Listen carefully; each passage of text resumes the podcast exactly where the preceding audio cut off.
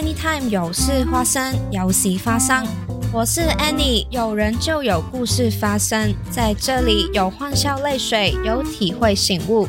跟着 Annie 谈天说地，听听 Annie 跟好友之间的对谈，或许可以让你有不同的想法，继续迈向下一段生命历程。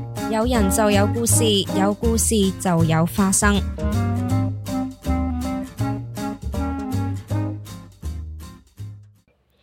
那上一集我们跟小童聊过香港媒体这几年的变化，那小童自己其实也当过记者，我们聊的都是一些比较沉重的话题。这一集我们就聊一些比较轻松的吧。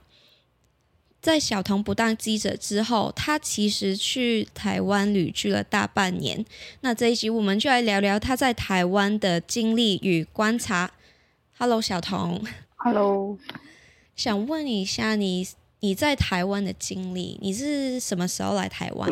原因是什么？那时候是二零二二年的三月左右，然后那时候其实就是香港的情况已经很不好，因为我们的网络媒体就是刚刚结束了，然后就在朋友的呃建议底下，就说啊，其实可以试一下，就是申请去台湾那个就业金卡，然后我就只是试一下，然后呃就。没有想到就成功了，所以就想着说，是不是也可以去呃其他地方去 explore 一下其他地方的新闻生态是怎么样，然后是不是也是有一些机会继续做一些跟香港相关的新闻工作之类，所以就到台湾去了。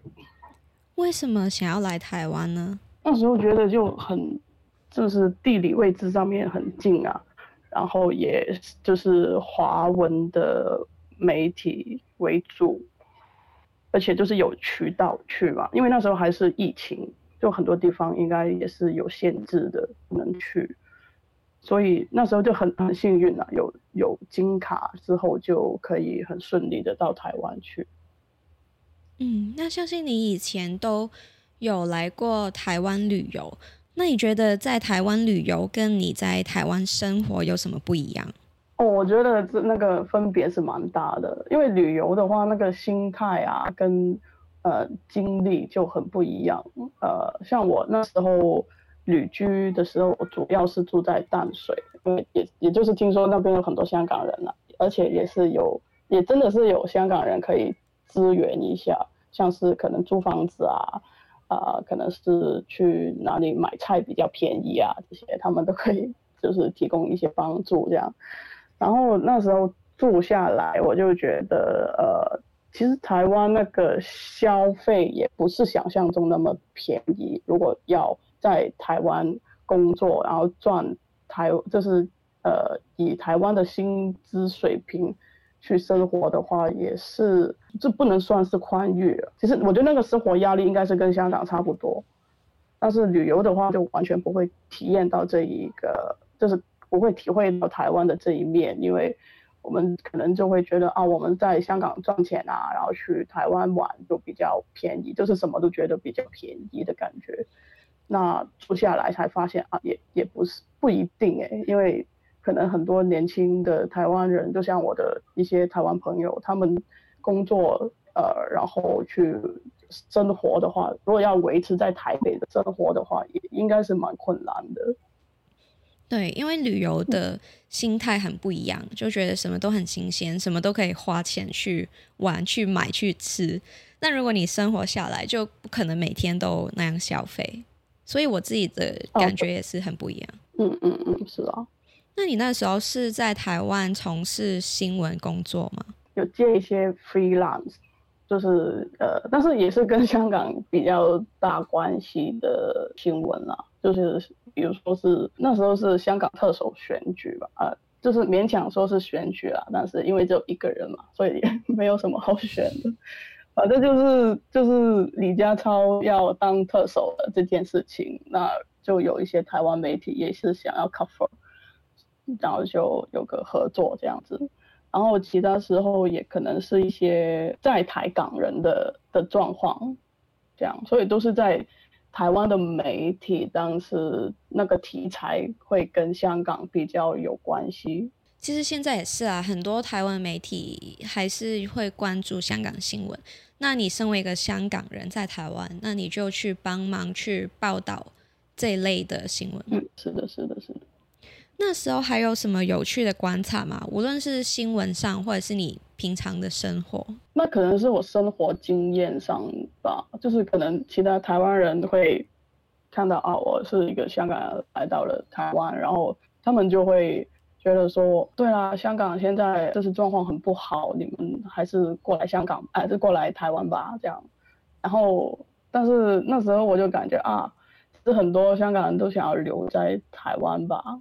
但好像是蛮困难的，就是就是不同的人有不同的困难呢。然后，但是我在日常生活里面感受到的是，觉得台湾人也是蛮，就是他他们会觉得说我们要留在台湾也是一个合理的选择，只是政策上面还是会有一些阻碍，可能香港人跟台湾政府要一起去处理、去面对的一些困难呢。但是这个状况应该就比较复杂，就是以我所知，因为台湾政府让香港人过去也是蛮宽松的啦，只是里面还是会有很多不明确的地方，然后双方就可能意见太不一样的时候就无法协调。嗯，现在那个状况好像还是差不多吧。嗯，对，因为我有听说一些朋友，他们已经符合了定居的要求，但还是有很多额外的要求要遵守，那他们就会很不知所措，不知道该怎么办。但跟你像你刚才说的，普遍的台湾人对香港人还是非常友善。对对对对对，是的，是的。那我记得你离开台湾之前，你有去骑单车环岛是吗？哦，对对对，是的，是的，是。那时候是十月的时候吧，因为就是要等那个天气不要太热嘛。然后呃，大概就十月的时候，我就想说，呃，可以试试看单车环岛。反正我就是我就是抱着一个心态，是觉得说，哦，反正我。如果太累了，我就可以坐火车回去，所以就试试看嘛。最后有完成，结果就哎还是有完成了。从台北出发，然后从呃就是台中、高雄到到屏东，然后从台东花莲再回到台北，这样那次用了十五天。其实有一天是没有骑车，因为在台东的时候就是路野有一个呃。民宿的老板，他就说：“你明天有时间吗？”这样，然后我就说：“呃，也是可以啊。”啊，那他就说：“因为他要出去玩，就想要我帮他顾一下店，这样，所以就是说让我呃，就是多住一晚，就是免费住一晚，但是要帮他顾一下店，这样。所以那天就刚好休息，其实也是也是很好了那个休息点，因为就是刚刚骑完屏东的那个寿卡。寿卡就是那个应该是整个环岛的路线里面最高点，所以刚刚骑完寿卡，然后到了台东又是一个很多大桥的地方，就是逆风下雨，然后大桥，但是这是超级累的，所以就是在台东路野的时候有一个休息的机会，我就觉得啊，真是太棒了，所以就留下来，所以实际上是骑了十四天。你本来认识那个民宿老板吗？哎，不认识，不认识，就是我，我是对啊，对啊，我也觉得，哦，真的好有趣哦，因为他也也是晚上会在民宿里面聊天啊，然后他应该是在台北做室内设计嘛，类似这样子的工作吧，可能工作很多年以后就觉得想要去台东，我不确定他是不是买了一个房子，但是他就是改建了一个台东的老房子，这样做民宿。因为其实，在路野好像也不是很多住宿的地方。嗯，有时候觉得这种信任，台湾人这种信任很可爱。比如说，你去咖啡厅，会看到有人用手机去占位置，或者是一个钱包占位置。对啊，对啊，是有点夸张啊，我觉得。对，但好像大家都习惯这样，也很觉得不会被偷，不会发生什么坏事。是很可爱啊，这样就是生活下来，对，就会有这一些的经历，很有趣。嗯，是的。你你现在收听的是 Anytime 有事花生，有喜发生。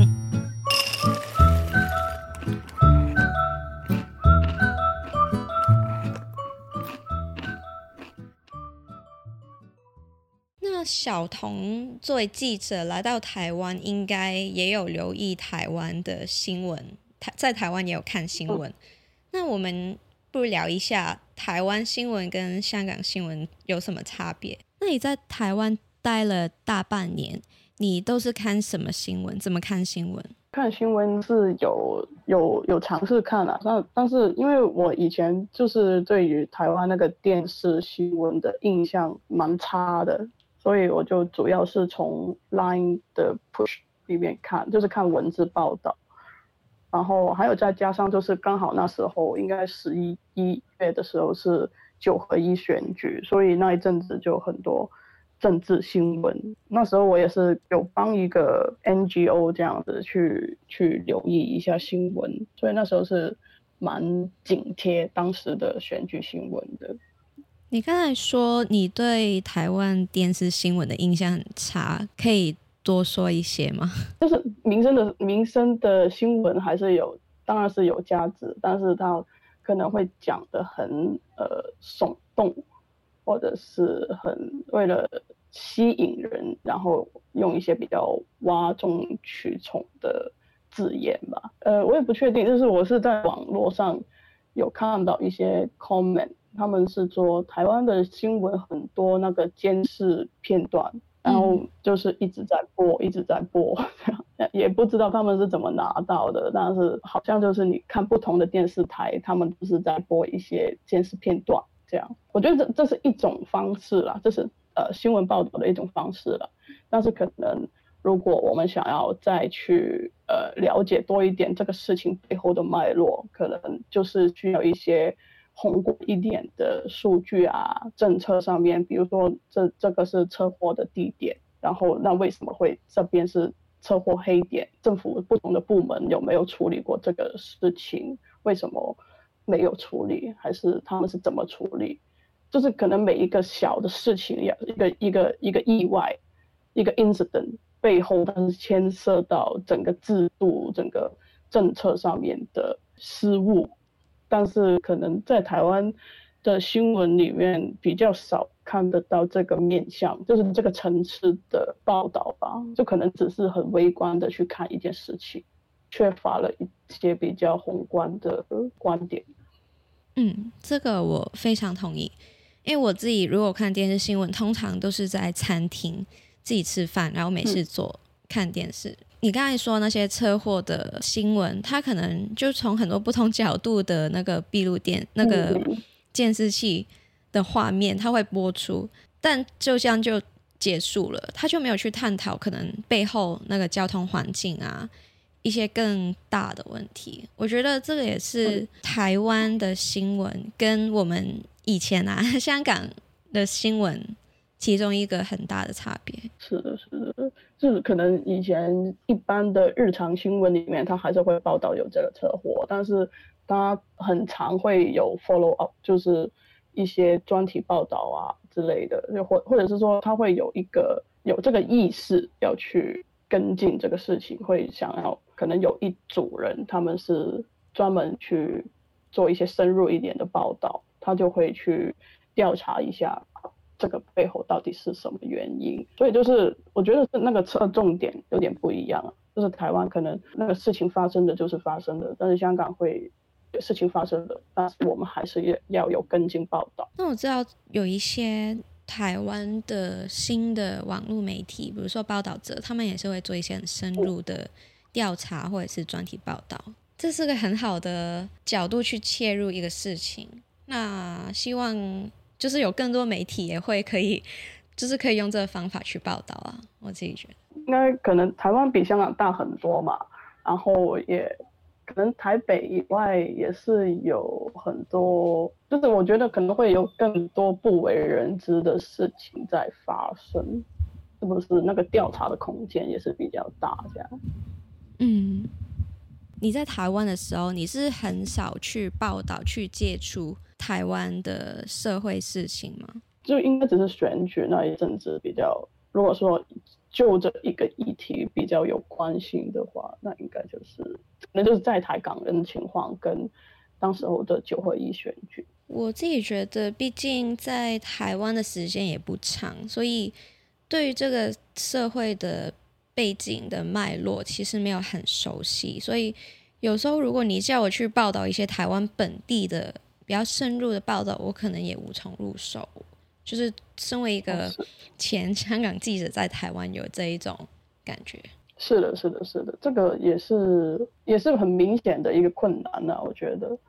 因为可能像是行人路吧，就行人路，我想这是一个蛮蛮明显的分别，就是也会成为港台之间的差异之一。行人好像没有路权的这个这个问题啊，如果它放在香港的话，那肯定是会很多人关注吧。但是如果放在台湾的脉络底下，它就是变成一个可能政党会在选举之前提到的一个议题，因为它就是一个明摆着的问题，但是它是非常难去处理的。就像那些机车都停在那个自行的路上面，但是你要让机车全部退出的话，那是非常就是这根本性的改变台湾人的习惯，那这个是。不是一个政策下来就可以改变的事情，所以它就变成了一个非常复杂的议题。这但是是一个民生议题，这个充满政治性嘛？我我会形容，因为他可能就是在选举之前会被提到，但是无法处理。但是他是背后有一个很复杂的脉络。如果我们香港人去，单纯是我们从香港人一个行人一个行人。的角度去看，就是哦，我是从香港来的，然后我每天走在台湾的路上，我就会发现啊，怎么这里又有机车冲上来，这样 就会觉得啊，好好好崩溃哦，为什么可以这样？但是如果可能有去了解那个台湾的脉络的话，就会觉得说这是就是也是很无可奈何了，就是要要要配合一下，要要协调的一个事情啊。嗯，而且那个问题，我想。台湾人也是有有留意到啊，但是还是很难去处理了，所以这个时候我就不知道该怎么办了。对，就是他们这里本地的人可能已经很难去处理的事情，那我们要去怎么切入去报道，那就更难。对对对。你现在收听的是 Anytime 有事花生，有事发生。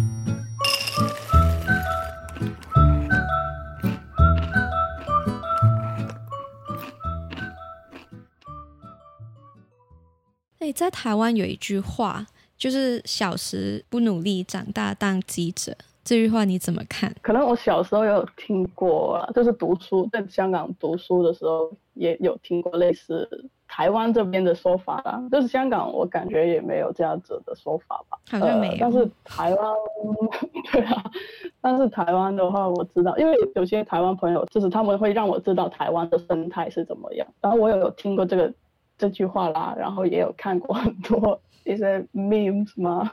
就是台湾，就是说，对啊，台湾记者什么智商只有六十还是七十这样，那是是那是那些是蛮搞笑的啦，但是我觉得也不能这样子，就是他他可能就是开个玩笑而已，但是我我不认同这是台湾记者这个媒体界的生态。因为我觉得这一句话可能会抹杀了一些很努力的台湾记者。如果觉得台湾记者的水平不够的话，可能不是去嘲笑吧，而是就是大众，我觉得也是有有他们的角色啦。如果大众是喜欢看这种新闻的话，那可能记者的训练就不会那么的严谨，或者是说。呃，就是对事情有一个比较敏锐的观察。如果大众不是不是想要看，呃，记者可以给他们一些敏锐的观察，那其实记者训练里面就会很缺乏这一部分，是那个水平，就是报道的水平可能就不如理想。那我觉得这是整个生态，就是记者跟大众一个互动之下的结果了。嗯，而而产生出大家有这个印象，觉得小事不如你，让他当记者。确实，是整个市场或者是观众跟媒体互动之下出来的结果，也不是记者自己可以去改变整个生态。那这个真的需要共同努力。我跟小童是大学同学，在我们读大学的时候，我记得那时候有些记者，香港记者他们会来组团来台湾看大选。那我自己是没有参加过这种团，但小童好像有参加过。你可以分享一下那个经历吗？为什么要特地来台湾看大选？那时候应该是二零一六年吧，就是那那那一届是蔡英文第一任期的时候，那时候是记者协会有办一个采访团之类的，然后也让学生可以参加，然后我就去报名看看。因为觉得就是，呃，香港就真的是没有这种选举的气氛，就是香港也是有特首选举啊，但是其实我们都是没有票的，但这是只是一个一千多人的圈子，他们去投票，所以就算在民间，那个选举人的活动有多活跃，多呃就是反应多么好，它其实都不会影响那个选举。所以就就很异化那个感觉，就是如果你很投入去支持一个候选人，但是其实你是没有票的，所以那个在香港的感觉是这样子，但是在呃可能我们只是一个多小时的飞机就可以到的台湾，它就是有这样子一个选举的制度，然后也是让民众有那个投入感、有参与感。所以就是很大的分别，就觉得很想要去看看到底是什么的感觉。就是你会觉得你投的票可以影响到政府这个总统的选举结果。就是我觉得你能够影响选举结果是一种很重要的感觉。然后我想看一下台湾人是怎么去理解、怎么去感受。有什么时刻是让你特别深刻的吗？我们的行程应该是像是选举前的吧，所以选举结束的那一刻好像不在。我们应该是选举前的一个采访团，所以就是拜访不同候选人的党中央，他们。然后，对对对对对，好像也有看到一些就是吹票的啦？还是集会吗？那个应该叫什么？造势大会。啊，对对对对对对，应该是是这样子的。然后就看到很多人，然后就我就觉得哦，这真的是很那个很投入啊，感觉，因为好像只是那个政自己要 announce 一些事情吧，就其实你出席与否，就是一个民众出席与否，好像都不太重要，但是还是很多人，就是嗯，因为台湾真的是很多人嘛，是二千三百万人。那只是可能有一趴人出来了，就已经很多人，就是街头上面都是人的感觉。然后我像我这么矮的，其实都看不到，就是我去到的时候已经太晚了。然后那个感觉就是，可能后来才会想到，哦，香港也是有一些机会，有一些游行的时刻才会有这么多人上街上。台湾的话，可能他们每四年就会有一次。这样子的情况出现，嗯，但你刚才说在香港机会游行的，现在其实已经几乎看不到了。对对对，这个也是在后来的事情。你现在收听的是 Anytime 有事发生，有事发生。